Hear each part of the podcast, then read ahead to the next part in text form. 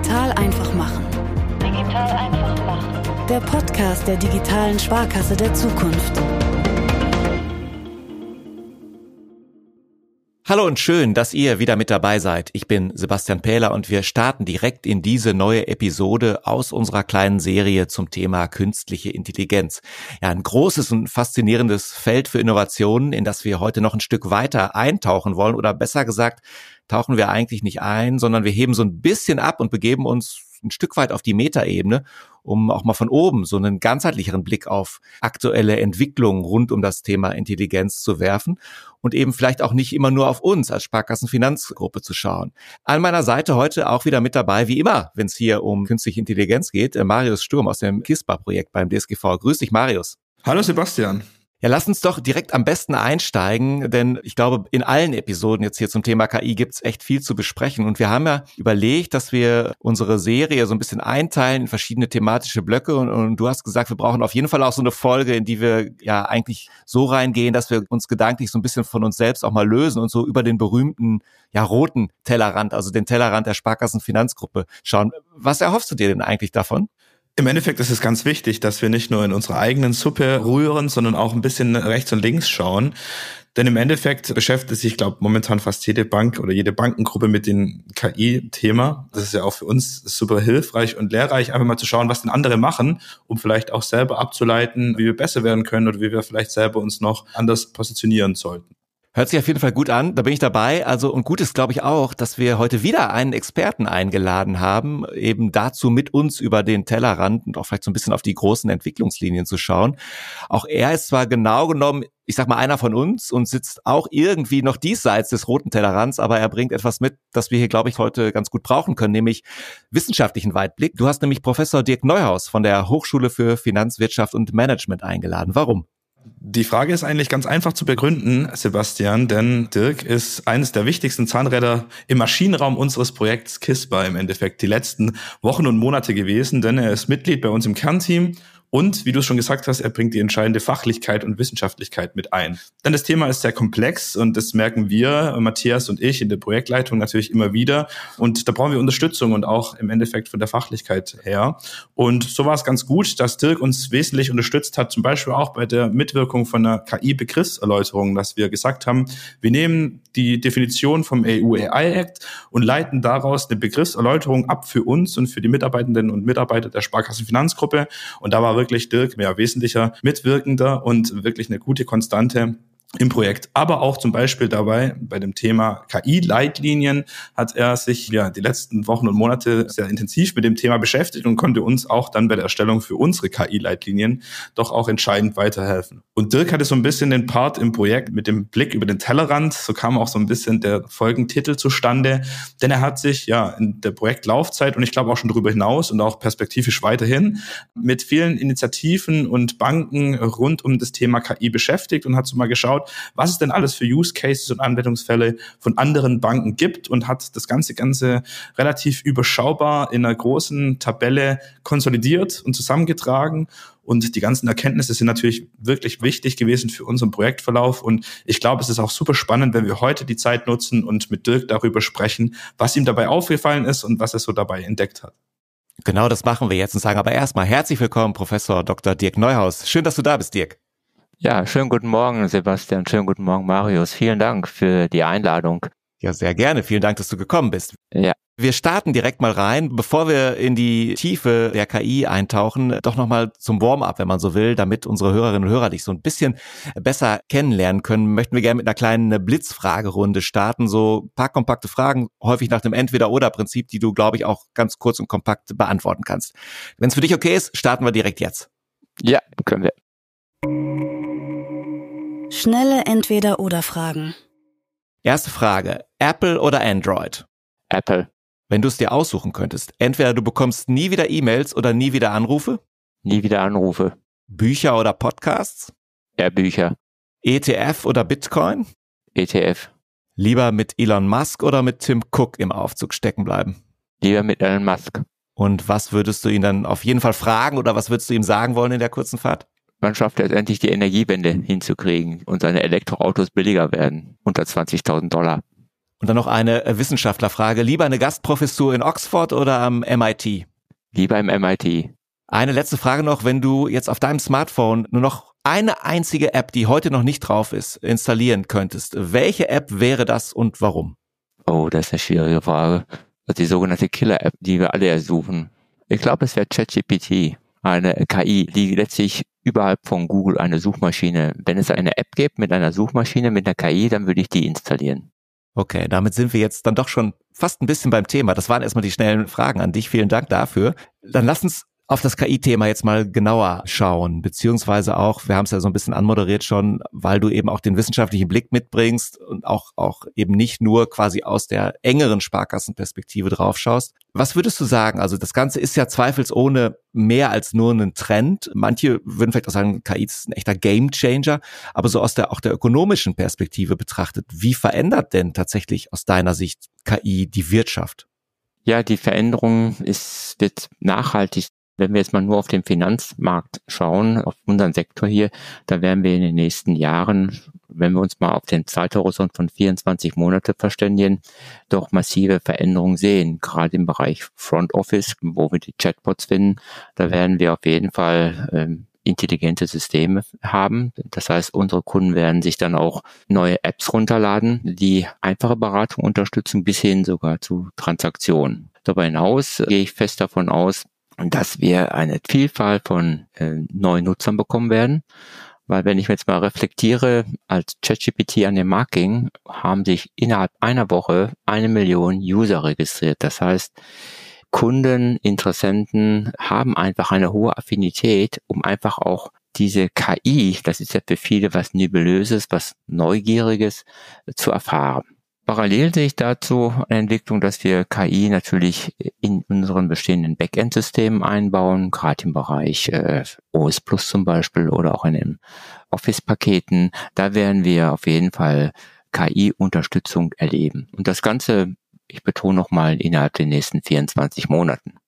Ich glaube, du hast gerade auch einmal die Nutzerzahl angesprochen oder auch die schnelle exponentielle Steigerung beim Thema ChatGPT. Marius, ich glaube, da müssen wir noch ein paar Nullen dranhängen, oder? Wenn wir richtig hingehört haben. Ich glaube, ja, ja, es waren glaube 100 Millionen, die nach fünf Tagen schon den Zugriff zu ChatGPT hatten, was seither glaube die Rekordzahl schlechthin war. Und mittlerweile ist es glaube ich schon wieder getoppt von diesem neuen Threads von Instagram. Aber wie gesagt, die Zahl ist unheimlich beeindruckend und auch 100 Millionen innerhalb von fünf Tagen ist glaube ich wirklich beeindruckend, wenn man das mal so einordnet. Ja, ich hatte die Zahl so gelesen, es war die registrierten Nutzer, auf die hatte ich mich gerade bezogen. Also das war diese eine Zahl, das war so ChatGPT selbst. Und natürlich diese zweite Zahl, die betrifft dann die User, die einfach Einzelbenutzer, das ist richtig. Und 1,6 Milliarden Website-Aufrufe waren jetzt pro Monat jetzt so eine sehr hohe Zahl, ja. Ja, definitiv beeindruckend, hast du definitiv recht vielleicht bei dem Beeindruckenden nochmal zu bleiben. Also oft haben wir ja auch in der Vergangenheit erlebt bei anderen digitalen Services, wenn ich so nennen möchte, die sehr stark gewachsen sind und hohe weltweite Nutzerzahlen erreicht haben, dass ganz oft auch davon die Rede war oder die Frage aufgeworfen wurde, wie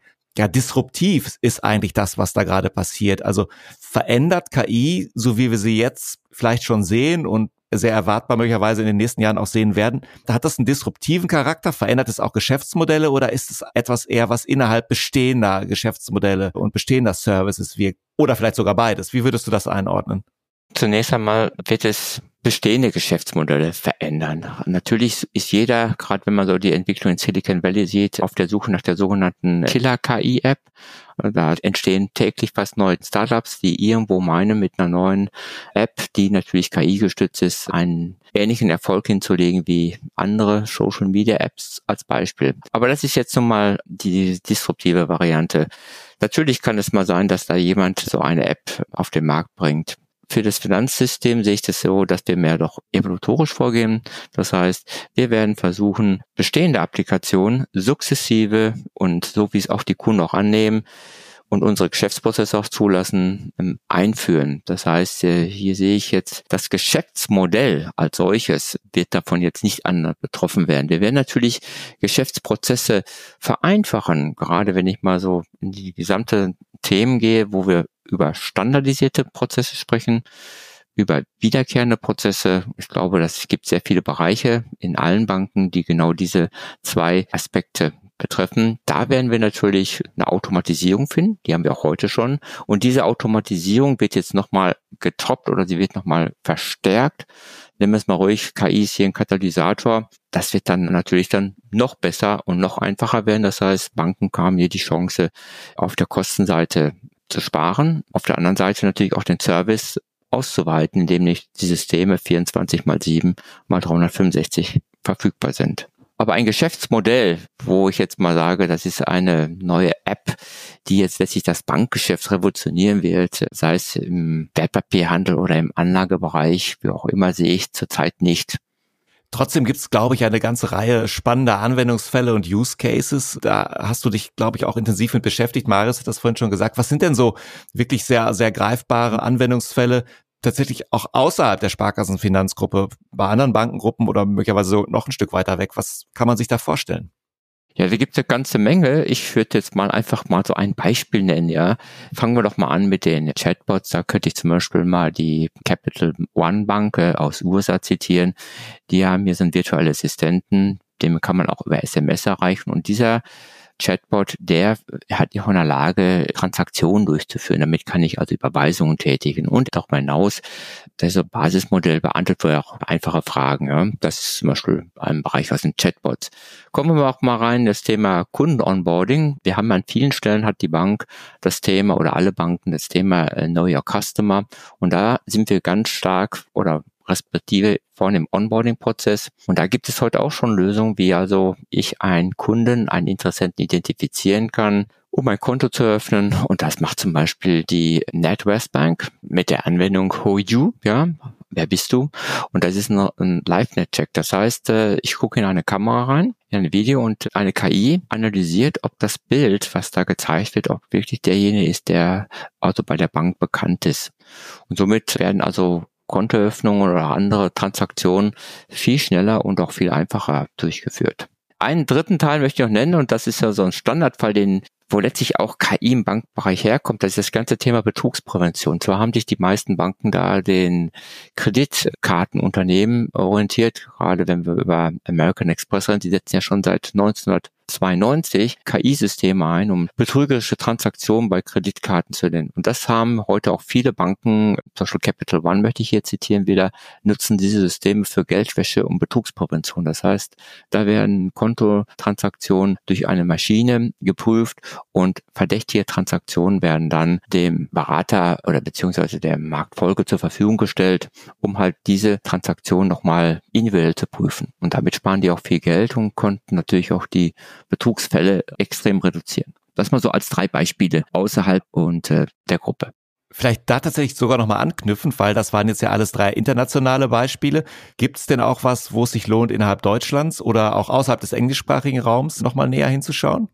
Wenn wir im europäischen Raum bleiben, da würde ich jetzt mal auf die Société Générale fokussieren. Das ist so, in Europa können wir sagen, der Leader, der produktive KI-Anwendungen im Einsatz hat. Und zwar, wenn wir es mal die Summe nennen, es sind 13 Stück. Also die Societe General betreibt produktiv 13 KI-Anwendungen, nicht nur für die in Frankreich, sondern auch für die gesamte Gruppe, die auch in Afrika Tochtergesellschaften hat.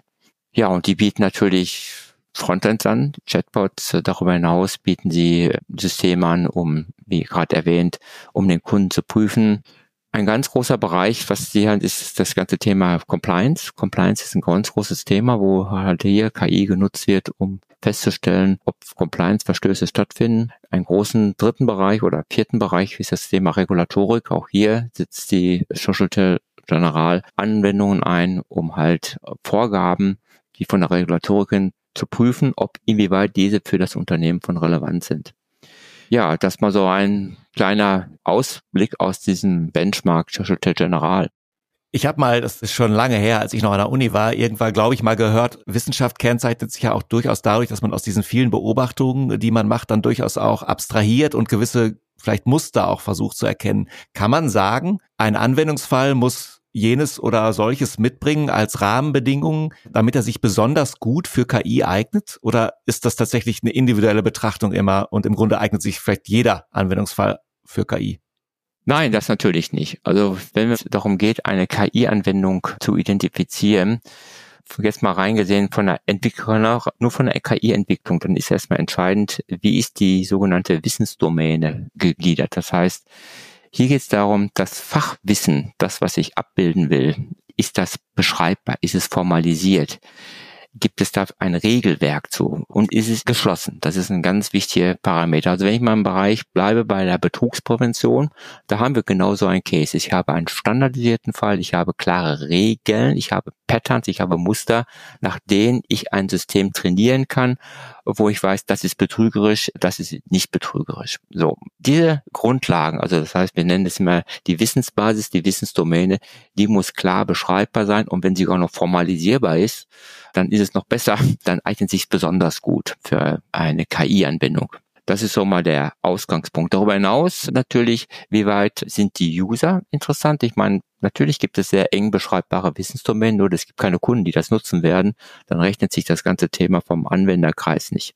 Und das ist im Prinzip so die Balance, die es zu wagen gibt. Wie weit habe ich Kunden, Anwender, die das System nutzen können und damit auch der verbundene Nutzen, Kosteneinsparung oder auch mehr Erlöse zu generieren. Auf der anderen Seite die Wissensdomäne, die aufzubauen, die zu pflegen und die weiterzuentwickeln. Jetzt würde ich gerne mal so ein bisschen so einen Schwenk machen und auch auf die wirkliche wissenschaftliche Befassung mit KI auch nochmal zu sprechen kommen. Ich habe jetzt mal übertragen aus einem ganz anderen Zusammenhang, war mein Eindruck, wenn wir mal so die letzten zwei Jahre zurückdenken, so Themen, an denen man gemerkt hat, wie wichtig Wissenschaft ist. Wir haben alle noch Herrn Drosten im Kontext der Corona-Pandemie vor Augen oder auch andere Themen. Auf mal sind es Wissenschaftlerinnen und Wissenschaftler, die auch oft öffentliche Diskurse prägen. Jetzt bist du dann viel näher dran, als Marius und ich das sind. Was würdest du denn sagen? Also wie steht's denn eigentlich um die Entwicklung in der KI-Forschung? Also wie weit gibt es die denn eigentlich schon? Weil KI, haben wir auch schon hier im Podcast besprochen, in einer anderen Episode, ist natürlich kein ganz neues Phänomen, aber in ihrer gesellschaftlichen Durchdringung, das hatten wir ja von auch nochmal, ist sie natürlich jetzt erst in sehr jüngeren Vergangenheit, hat sie deutlich zugelegt. Also wie schnell kommt Wissenschaft da eigentlich mit und wo steht Wissenschaft mit Blick auf KI heute? Ja, die Frage ist nicht so ganz so einfach zu beantworten, zumal die KI-Forschung sich auf vielen Bereichen fokussiert. Zum Beispiel ein Thema ist Ethik. Ja, es gibt heute viele Lehrstühle, auch in Deutschland, die sich nur mit diesen Fragen auseinandersetzen, zusammen mit anderen Fachbereichen. Wie weit kann wir eine KI einsetzen, die auch den ethischen Anforderungen entspricht. Auf der anderen Seite haben wir die reine Hardware-Forschung. Das heißt, wie kommen wir zu neuen Vektorrechnern? Wie kommen wir zu leistungsfähigen Programmiertools, um das einsetzen? Ein dritter Bereich betrifft sich nur mit den Methodiken. Das heißt, wir haben heute eine Vielzahl von KI-Methoden, wo andere und viele Forscher, zum Beispiel an LMU München, beschäftigen sich mit der Entwicklung von leistungsfähigen KI-Methoden, um halt solche neuronalen Netze schneller und auch kostengünstiger zu trainieren, weil Training eines sogenannten des Netzes ist mit sehr hohen Ressourcen, Energiekosten verbunden, Rechnerkapazitäten. Da versuchen halt auch Forscher, diese Prozesse zu optimieren. Ein drittes Thema betrifft die Anwendung. KI-Systeme äh, müssen zum Beispiel erklärbar sein. Das ist ein ganz wichtiger Punkt. Sie sollten nicht nur dem Berater, sondern auch dem Endkunden erklären können, wie letztlich eine Entscheidung zustande gekommen ist. Das heißt, hier ist auch ein großes Thema Erklärbarkeit von einer KI getroffenen Entscheidung oder Empfehlung, dass man die auch nachvollziehen kann. Und zwar nicht nur für den Techniker, sondern natürlich auch für den Endverbraucher, vielleicht sogar ein bisschen zur Regulatorik, die natürlich auch mal gerne wissen will und auch berechtigtes Interesse hat, wie heute beim Einsatz von Scoring-Systemen, wie solche Systeme das einsetzen. Ein anderes Thema ist, wie vermeiden wir den Bias in KI-Anwendungen? Diskriminierung, auch ein Stichwort. Da wird geforscht, wie können wir diese Systeme so entwickeln, dass sie auch diesen Anforderungen sprechen. Robustbarkeit möchte ich auch noch erwähnen. KI-Systeme müssen auch robust sein, das heißt im Betrieb. Wie können wir KI-Systeme entwickeln, die auch skalierbar sind. Das heißt, nicht nur für 1000 Anwender, vielleicht für 100.000, für eine Million Anwender.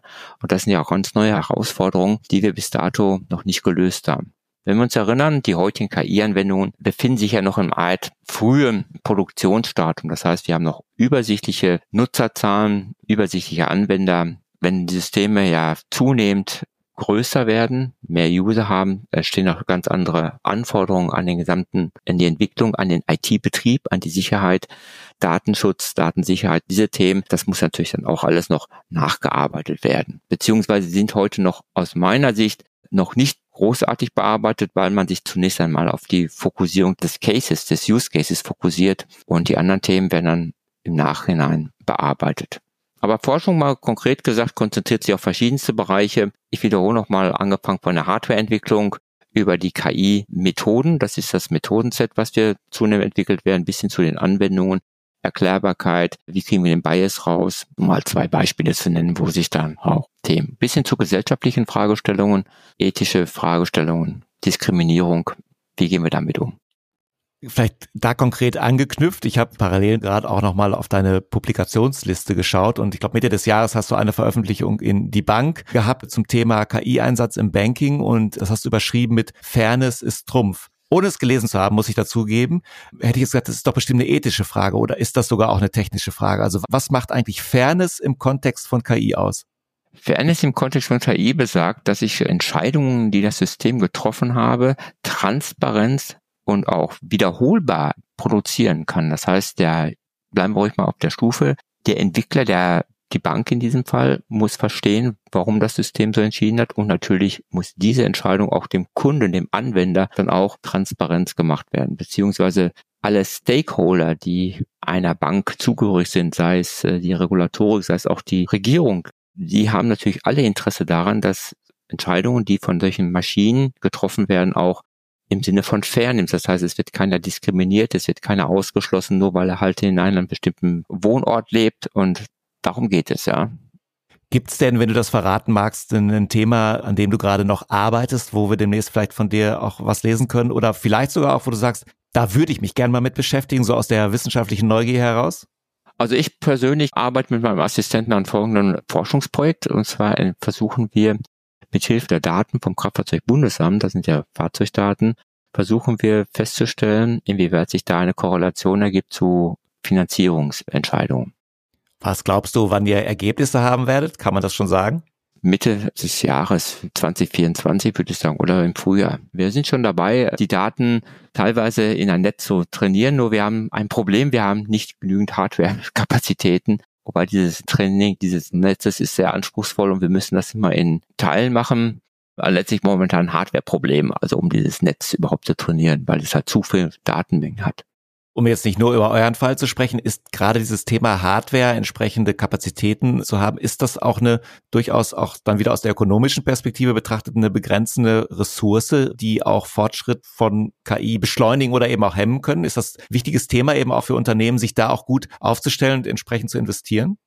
Ich würde schon sagen, äh, momentan haben wir, äh, KI ist bekannt, man braucht sehr hohe Rechenkapazitäten und da sind natürlich die Cloud-Anbieter, die wir weltweit haben, haben momentan da einen sehr starken Zulauf. Ich möchte mal hier einen Namen nennen, Amazon Web Services hier, der ist einer der führenden Cloud-Anbieter in Europa der speziell viel Firmen für KI-Anwendungen Speicherplatz zur Verfügung stellt. Dieser Speicherplatz ist natürlich beschränkt und entsprechend sind hohe Kosten da. Von daher ist das schon eine ökonomische Frage. Also Speicherplatz als solches ist schon da, natürlich nur zu entsprechenden Preisen. Und das ist halt das Thema. Da entstehen natürlich für die Firmen die Fragen, sollen wir uns nicht selber eine Hardware aufbauen, um halt da eine gewisse Unabhängigkeit zu erreichen. Auf jeden Fall hat die Verfügbarkeit von Rechenkapazitäten einen ganz wichtigen Impuls. Und ich glaube, einige Zahlen sind ja auch da wieder bekannt, wenn wir mal an ChatGPT denken. ChatGPT, die erste Version, die wir also haben, die 2023 auf den Markt kam, die hat über eine Billion Parameter. Und das Training von ChatGPT, das muss mal einmal trainiert werden, das sind die hohen Trainingskosten, waren laut Aussage von ChatGPT über 100 Millionen Dollar hat das gekostet. So, wenn natürlich das System einmal trainiert ist, dann sind natürlich diese fixen Kosten einmal da, also sie fallen nicht mehr an, nur noch im ganz hohen Maße. Aber auf jeden Fall, das müssen Unternehmen auch investieren. Das heißt, Banken, auch die S-Finanzgruppe muss natürlich, wenn wir Netze trainieren möchten, am Anfang haben wir natürlich da hohe Kosten und die bedingen natürlich insbesondere die Hardwarekosten, die Trainingskosten, Rechnerkapazität. Das lassen wir mal als Appell stehen an alle, die hier bei uns in der Finanzgruppe Investmentbudgets be bewegen und gucken vielleicht noch ein Stück weit nochmal auf das KISPA-Projekt. Also wir haben ja hier bewusst gesagt, wir wollen etwas mehr über den Tellerrand schauen, aber durchaus ja die Verbindungslinie ziehen zu dem, was in der Sparkassenfinanzgruppe gerade schon passiert. Da habt ihr ja auch hm, ja eine Datenbank, eine Landkarte, kann man vielleicht auch sagen, verschiedener Use Cases angelegt. Einzelne daraus sozusagen auch von anderen Banken hast du vielleicht gerade schon genannt. Aber was ist dabei so grundsätzlich aufgefallen oder was war besonders spannend auch durchaus bei dem Prozess? Prozess und auch an, als inhaltliche Ergebnisse. Also gerne auch in Marius in deine Richtung gefragt. Du bist ja auch beteiligt unmittelbar im KISPA-Projekt, aber natürlich auch an dich, Dirk. Vielleicht nochmal ganz kurz zu dem Hintergrund der Studie. Wir sind immer noch dabei und die läuft auch weiterhin. Wir haben mittlerweile 135 Use Cases äh, aufgenommen, also weltweit. Wir haben uns äh, USA, Frankreich, England, Spanien, also Europa, natürlich auch Kanada, Indien, auch die Vereinigten Amerikanischen Emirate angeguckt. Wir sind gerade in Singapur dabei, um es mal einen kurzen Status zu geben. Was kann man erkennen? Wir sehen, dass gerade in USA eine absolute Dominanz ist, was KI-Anwendungen betrifft. Überhaupt auch die KI-Forschung, muss man mittlerweile sagen, dominiert sich sehr stark alles in USA. Von daher ist es nachvollziehbar, dass gerade US-Unternehmen auch sehr fortschrittlich sind im Einsatz und in der Entwicklung von KI-Anwendungen. Wenn wir jetzt mal so ein bisschen runterbrechen, nur auf den Bankenbereich, dann sieht man das gespiegelt wie ich schon eine sagte, die US-amerikanischen Banken haben da schon sehr viele Anwendungen am Laufen. Was sieht man da, wenn ich mal viele von ihnen, den Banken, die haben nicht nur eine KI-Anwendung, sondern es gibt mittlerweile eine beträchtliche Zahl, die mehr zum Beispiel als zwei KI-Anwendungen haben. Das sind zum Beispiel elf Institute in Amerika. Banken betreiben schon mehr als zwei Institute. Wenn wir darum gehen, gibt es Unternehmen, die sogar drei haben, dann gibt es bald schon vier Institute. Das heißt, äh, für uns eine Bank, die insbesondere schon eine KI-Anwendung hatte, und die haben relativ schnell, wir haben ja die Studie aufgenommen äh, der letzten zwei Jahre, relativ schnell sind sie auch mit der zweiten Anwendung auf dem Markt. Worauf fokussiert sich das Ganze? Das Ganze, die Kernaktivitäten sind bei den Banken, die wir gesehen haben, zu mehrheitlich im Front Office Bereich. Alles, was so Front Office betrifft, da finden sich die meisten KI-Anwendungen. Das Thema Middle Office, da sprechen wir Themen neuer Customer, zum Beispiel ist mit ein Drittel und das 26 Prozent kann man sagen, ist das Backoffice Betrugsprävention Erkennung. Das kann man schon erkennen, dass gerade also 51 Prozent ist Front Office, dann jeweils die andere Hälfte spaltet sich auf, jeweils zu 24 Prozent äh, oder 26 Prozent und 20 Prozent im Backoffice und in Middle Office Anwendungen. Ja, wie schon gesagt, Chatbots, äh, das sind so die Hauptsysteme, wo sich alle Banken darauf fokussieren mit kann man sagen 33 Prozent. Also aller Use Cases, die wir gesehen haben, von um die 130 ist mehr oder weniger ein Drittel, betrifft nur allein die Chatbots. Gucken wir uns mal auf den äh, Bereich an, wo sich das Merkmal ist, also viele Banken versuchen im Bereich Beratung hier einen Nutzen für den Kunden zu generieren. Das ist der größte Teil, gefolgt von Thema Geldwäsche. Betrugsprävention, das ist also der zweite große Sektor, den wir bei uns in der Gruppe noch nicht zurzeit auf Priorität eins haben. Compliance-Themen, auch ein ganz großes Thema, wenn man das mit Internet Umfeld sind und gefolgt von Risikomanagement. Das sind so ganz große Themen, wo wir also auch eine Abweichung sehen zu dem, was wir so heute vorhaben das so mal so ein bisschen so abzurunden. Ne? Also wir haben auch ein paar Themen offen, aber die wir natürlich auch im Fokus haben auf unserer Agenda, aber jetzt mal so im internationalen Vergleich. Marius, vielleicht nochmal aus deiner Sicht, was passiert eigentlich dann mit solchen Erkenntnissen? Also leitet man dann im KISPA-Projekt daraus auch Prioritäten ab, wo andere Prioritäten setzen? Ein paar sozusagen unbesetzte Felder hat dir gerade angesprochen oder wie muss man sich das vorstellen, wenn man jetzt nicht so die Einblicke in die übliche Projektarbeit beim DSGV hat? Genau, Vorher kam schon mal der Begriff KI-Landkarte so ein bisschen auf. Und im Endeffekt ist all das, was Dirk gerade geschildert hat, so auf einer Seite verortet. Und wir haben dann sozusagen geschaut, was passiert denn sozusagen über den Tellerrand hinaus und was haben wir denn bereits schon. Und dadurch haben wir dann abgeleiten können, wo gibt es denn noch Potenziale, wo gibt es denn Lücken und in denen können wir dann dementsprechend Potenziale oder auch gerade den Fokus setzen, um da auch wirklich explizit reinzugehen. Wo jetzt die Potenziale sind und die Lücken sind. Ich meine, wir haben einen offenen Podcast, da brauchen wir vielleicht nicht drüber sprechen. Aber im Endeffekt ist es durchaus wichtig, sich da mit rechts und links zu beschäftigen, um auch wirklich die Potenziale zu heben, die es da im Endeffekt auch gibt. Genau. Und äh, dadurch ist es wirklich sehr wertvoll, die Arbeit von Dirk dahingehend, dass er auch wirklich jetzt Land für Land und auch wirklich Bank für Bank angeschaut hat und geschaut hat, was es da gibt, um dann so abzuleiten, ja, wo im Endeffekt dann für uns die Chancen sind, auch nochmal tiefer einzugreifen und vielleicht auch Best Practices zu sehen, wie wir denn das Ganze auch angehen könnten. Aber vielleicht vorab, Die Sparkassenfinanzgruppe steht da gar nicht so schlecht da. Im Gegenteil, wir sind da wirklich schon auch in vielen Bereichen dabei. Das deckt sich auch, wenn wir wirklich die KI-Landkarte aufmachen, reinschauen und dann mal sehen, was sind denn so die Bereiche. Dirk hat es schon angesprochen, Front, Mittel und Backoffice, wo wirklich auch einen großen Einfluss haben. Also Fachbereiche, die durch KI geprägt sind in der Zukunft und wo es dann bei uns schon Initiativen gibt. Und da ist im Endeffekt schon auch der Abgleich relativ hoch. Aber wie gesagt, natürlich kleine Gaps, die wir dadurch schließen und dadurch hilft natürlich die Arbeit von Dirk enorm, um da auch wirklich zu sehen, wie es denn andere tun tun und machen. Ja, das kann ich auch bestätigen. Und wenn wir uns mal fragen, wieso kommt es, dass wir da ein paar Abweichungen haben zu dem, was wir intern haben, das lässt sich aber daran erkennen, zum Beispiel so Compliance-Themen. Warum werden die nicht so auf den Fokus gesetzt? Weil für ein Institut alleine macht das wenig Sinn. Nur wenn man natürlich die gesamte Gruppe nimmt, dann macht das natürlich Sinn.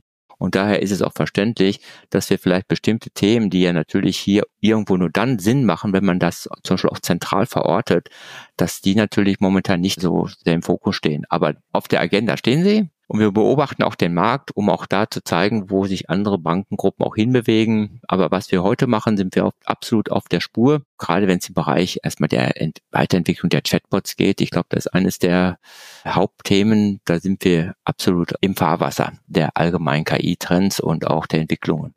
Zumal man natürlich auch noch mal sagen muss, bei dem ganzen Research greifen wir auf Daten zu, die frei zugänglich sind. Sicherlich ist da auch noch eine ganz hohe Dunkelziffer, die es bei uns ja im Endeffekt auch geben wird, an Initiativen, die wir gar nicht betrachten können, weil die gar nicht öffentlich kommuniziert werden. Und das sind alles die ganzen internen Themen. Ich meine, direkt, es wird ja auch klar sein, dass da viele Sachen, die nicht offen kommuniziert werden, auch nochmal im Verborgenen sind, die wir vielleicht nicht betrachten können aus der externen Perspektive. Aber all das Ganze gilt natürlich auch für uns. Wir haben ja auch interne Themen, die, die auch nicht irgendwo offen zugänglich sind und frei frei einsehbar sind für die anderen Bankengruppen dann im Endeffekt. Ja, absolut. Das ist natürlich eines der großen Schwächen dieser Desktop Research. Aber mittlerweile konnten wir auch schon über einige E-Mails-Kontakte auch nochmal bei Banken nachfragen, was es da gibt. Aber es ist absolut richtig, denn der Desk Research ist immer eine Desk Research. Zum Beispiel der Einsatz von ChatGPT in Unternehmen, was ja viele Unternehmen mittlerweile machen und auch geplant haben, wie zum Beispiel Bosch, das ist in USA mittlerweile Standard. Ja, also viele Unternehmen nutzen intern ChatGPT für internes Wissensmanagement. Allein nur, um vielleicht damit zu experimentieren. Aber solche Use Cases werden gar nicht kommuniziert. Das wird einfach intern bereitgestellt. Das heißt, man versucht, die Wissensquellen, die man im Intranet hält, über eine ChatGPT interne Anwendung Mitarbeiter zur Verfügung zu stellen, um vielleicht auch nur mal zu testen, wie das ankommt. Sowas habe ich ja gar nicht aufgenommen, aber da wird sehr viel drüber geschrieben, was man so aus anderen Publikationen liest. Was machen? Das heißt, wenn du dir wünschen könntest, in welche Bank würdest du wirklich mal so gerne so richtig reingucken können, also bis in die letzte Ecke hinter den Kulissen, so rein aus Forschungszwecken natürlich nur? Ja, wenn ich jetzt mal so meine Liste sehe, würde ich ganz gerne mal bei Societe General mal hospitieren, weil ich glaube, die Herausforderung liegt nicht daran, die erste KI-Anwendung zu bauen. Die Herausforderung liegt daran, die zweite und die dritte zu bauen. Warum? Weil dann kommen wir genau wie bei allen Softwareentwicklungsthemen kommen wir in so ein Thema rein, wie wird eine KI-Plattform aussehen? Das heißt, wir werden uns über zentrale Komponenten Gedanken machen müssen, die wir pflegen, wo andere Komponenten mit zusammenarbeiten. Ich glaube nicht die erste Anwendung, sondern wie kommt man hinten in einen Modulbaukasten, in ein Komponentensystem. Das heißt, wie sieht unsere KI-Software, ist eine KI ist eine Software, wie sieht diese Basis aus? Wer pflegt diese? Wer organisiert das? Wer entwickelt diese weiter? Das sind die Fragestellungen, die spannend sind. Da müssen wir uns auf Standards organisieren. Wir müssen uns auf Methoden fokussieren, die natürlich auch für die neuen oder noch zu entwickelnden Anwendungen auch für Zukunft sind. Wir können ja nicht jedes Mal mit einer neuen KI-Anwendung die komplette Technologiebasis ändern. Also hier sind ganz wichtige Entscheidungen, die getroffen werden müssen, denn die kosten Geld und sie sind auch dann später nicht mehr verrückbar, also erstmal nicht mehr so schnell verrückbar. Da möchte ich gerne mal hospitieren bei einer Bank wie Societe Generale, die ja jetzt schon 13 am Start haben und zu fragen, ja, was haben die für Erfahrungen gemacht? Wie ist das aufgebaut? Ja? Also wir wissen natürlich nicht, ob die Kollegen von Societe Generale uns hier zuhören und ob das auch mit der Sprachbarriere klappen würde. Aber falls doch, also wir laden Sie natürlich herzlich gerne ein, auch in diesem Podcast zu kommen und zu berichten. Wir wollen ja gar nicht nur über, über die Sparkassenfinanzgruppe sprechen. Dann laden wir dich natürlich auch wieder ein und dann können wir vielleicht die ein oder andere Frage dann sogar hier besprechen. Schauen wir mal. Also Marius, falls sich jemand meldet, das nehmen wir auf jeden Fall gerne auf, würde ich sagen, oder? Auf jeden Fall, das Angebot, da nehmen wir auf jeden Fall teil. Und was sollte das so sein, dann werden wir sicherlich auch eine neue Podcast-Folge dazu veröffentlichen. Ja, zur Not schalten wir dann irgendwie eine Übersetzungs-KI dazwischen, die das auf Französisch, Deutsch, Deutsch, Französisch oder wie auch immer hier, hier managt. Ich würde sagen, für heute ist es das aber schon gewesen. Ganz, ganz herzlichen Dank an dich, Professor Dirk Neuhaus, dass du bei uns warst und uns mal aus deiner Perspektive über deine Arbeit und, und die Erkenntnisse äh, berichtet hast. Und danke natürlich auch an dich, Marius, dass du wieder dabei warst und überhaupt diesen spannenden Gast mitgebracht hast. Also es war wirklich, glaube ich, eine ganz runde Sache. Danke an euch. Ja, ich danke auch für das äh, Gespräch. Marius, Sebastian, vielen Dank. Und ich habe mich sehr gefreut, äh, heute mal ein paar Fragen auch zu dem Thema außerhalb der Gruppe beantworten zu können. Wir werden weiter an dieser Tabelle arbeiten. Ich bin wirklich auf 2024 gespannt, weil viele Unternehmen werden erst in Anfang des Jahres bestimmt über neue Systeme publizieren. Da läuft momentan sehr viel und deswegen erwarte ich da einen gewissen Hype auch, was die Anzahl der Use Cases betrifft. Und äh, ich erwarte auch, dass wir sehr viele Impulse bekommen werden aus anderen Branchen, über die haben wir heute gar nicht gesprochen. Ja? Also es, da tut sich ja momentan so viel in anderen Branchen auch. Und ich denke, es macht auch Sinn, dass man noch mal ein bisschen rechts und links guckt, zum Beispiel auch im Versicherungsbereich. Da gibt es auch sehr interessante Fälle oder in anderen Bereichen, Automobilwirtschaft, dass man da mal rechts und links auch mal guckt, kann man da vielleicht den anderen KI-Use-Case nehmen, adaptieren, der auch für uns, für das Bankgeschäft von Interesse ist. Und vielleicht kommen wir dann doch zu der sogenannten KI-Killer-App, die wir entwickeln können. Es ist spannend. Also zumindest wird momentan sehr viel Geld investiert in dem Bereich. Es finden sich sehr viele Finanzierer, die es unterstützen. Und ich hoffe nur für alle, dass dieser Hype nicht ein Hype bleibt, sondern dass dieser Hype zu einem nachhaltigen und dauerhaften Bereich wird. Das ist jetzt kritisch. Das kann man jetzt wirklich nicht beantworten, ob das wirklich, es kann auch alles wieder zusammenfallen, wenn es vielleicht nicht rechnet, die Hardware nicht verfügbar ist oder die Systeme einfach den Anforderungen nicht gerecht werden, die wir heute, ja, erwarten. Es kann ja durchaus sein, dass die Praxis das nicht darstellt und dass wir vielleicht wieder Systeme zurücknehmen müssen. Zumindest wir in der Sparkasse Finanzgruppe werden das Thema ja verstetigen und auch weiter betrachten. Und deswegen sind wir auch froh, dass wir auch weiterhin von dir den Research haben können, lieber Dirk. Und äh, ja, vielen Dank auch nochmal, dass du dabei warst heute. Ich glaube, ich habe Sebastian nicht enttäuscht äh, mit meiner Auswahl an Gästen, die ich mitgebracht habe. Und ja, möchte mich auch nochmal bedanken für euch, für das Gespräch. Ich war jetzt mehr in der Zuhörerrolle. Ich fand es sehr spannend. Und ja, bis zum nächsten Mal, oder? Genau. Und jetzt ist das hier zum Schluss noch so ein bisschen wie in so einem Paralleluniversum. Ne? Also während wir jetzt aufzeichnen, sind wir ja noch vor Weihnachten. Und wenn unsere Hörerinnen und Hörer uns hören, dann ist es schon im neuen Jahr. Also von daher sage ich jetzt euch beiden hier auch auf jeden Fall schöne Feiertage, kommt gut ins neue Jahr und allen anderen, die uns jetzt noch zuhören, dann eben weiterhin ein gesundes und glückliches neues Jahr 2024. In diesem Sinne, bis zum nächsten Mal und tschüss. Ja, tschüss zusammen. Tschüss, ciao. Digital einfach machen Digital einfach machen. Der Podcast der digitalen Sparkasse der Zukunft.